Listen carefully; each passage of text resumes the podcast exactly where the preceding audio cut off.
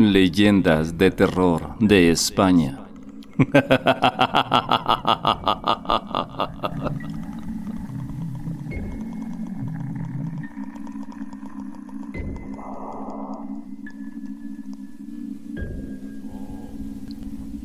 En esta ocasión relataremos cuatro leyendas cortas de terror surgidas en algunas zonas de España.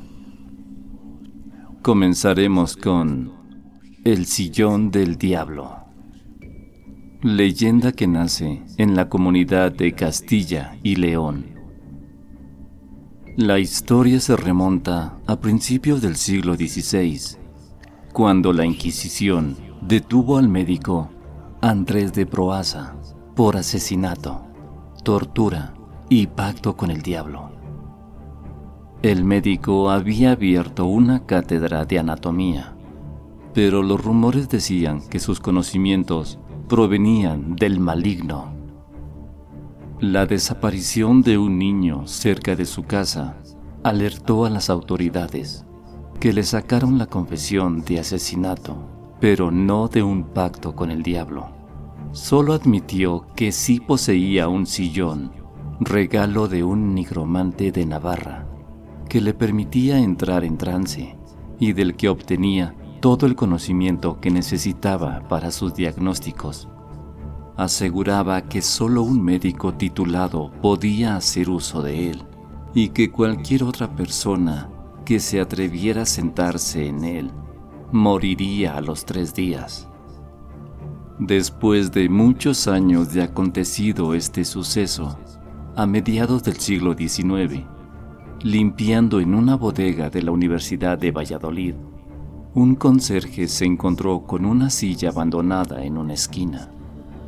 Cansado, decidió sentarse un rato. Tres días después lo encontraron en la bodega, en la misma esquina, en la misma silla, muerto. Y cuando un segundo conserje murió en las mismas circunstancias, las alarmas se encendieron y la leyenda del sillón del diablo nació. En la actualidad, el sillón se encuentra en el Museo Provincial de Valladolid.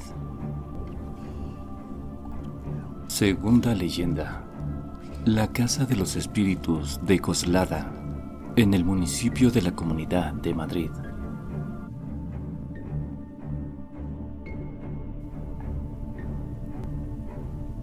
Dos años de ruidos extraños y sucesos inexplicables mantuvieron despierta a una pareja en la localidad madrileña de Coslada en 1993.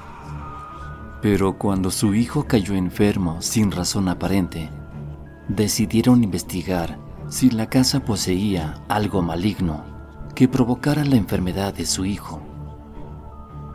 Buscaron por toda la casa sin encontrar nada extraño.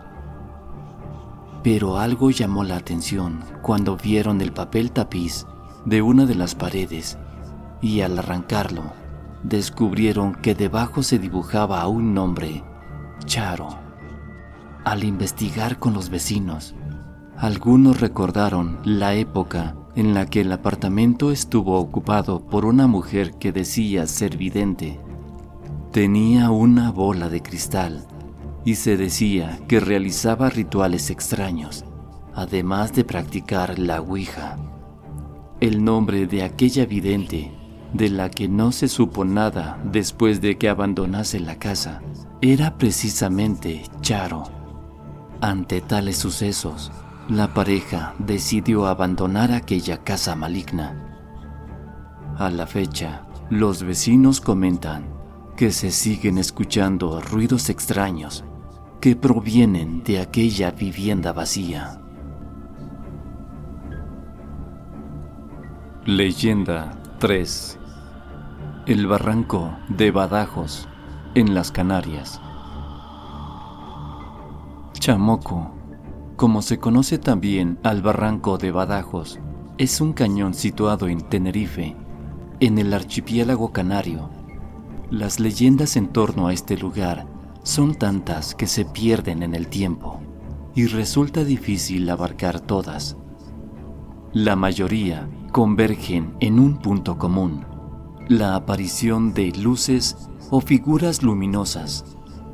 Una de las primeras historias se remonta a 1912, cuando dos mineros buscaban vías para sus excavaciones. Una pared se derrumbó ante ellos, dejando al descubierto una cavidad que ocupaban dos entes luminosos. Hay dos versiones. La primera dice que los mineros huyeron despavoridos en busca de la Guardia Civil. La segunda versión habla de que los entes les mostraron el lugar perfecto para cavar.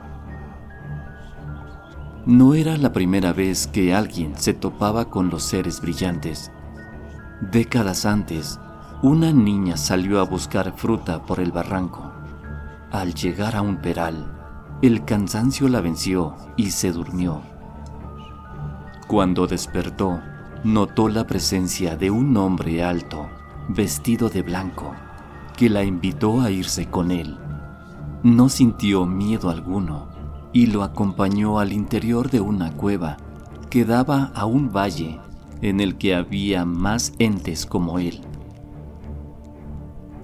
La niña salió más tarde de la cueva, acompañada por el misterioso ser, que la ayudó a recoger las peras antes de volver a casa. Pero cuando regresó al pueblo, todo el mundo estaba perplejo. Lo que para la niña habían sido pocas horas, en realidad ya habían pasado 20 años. Leyenda número 4. El cortijo jurado. Leyenda surgida en Andalucía. A la entrada de Campanillas, en Málaga, se levanta un edificio solitario, marcado por la leyenda, la guerra y la miseria. Es el cortijo jurado, construido por la familia Heredia a mediados del siglo XIX Luces extrañas, psicofonías y mensajes en las paredes alimentan la leyenda de un lugar marcado por el misterio y la tragedia desde que aparecieron los cadáveres de cinco chicas torturadas en la hacienda. Las miradas acusatorias puestas sobre los Heredia y el despilfarro los llevaron a la quiebra vendieron su propiedad a la familia Larios.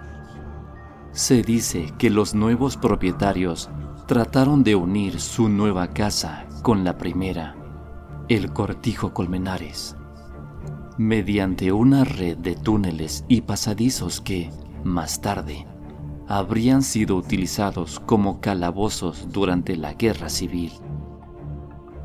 Allí se produjeron fusilamientos y muertes en el cortijo, que fue empleado también como hospital. Los gritos de torturados, enfermos y muertos parecen recorrer los pasillos del lugar, atrayendo a investigadores de lo paranormal en busca de una puerta al más allá. Estas fueron cuatro leyendas cortas de terror españolas.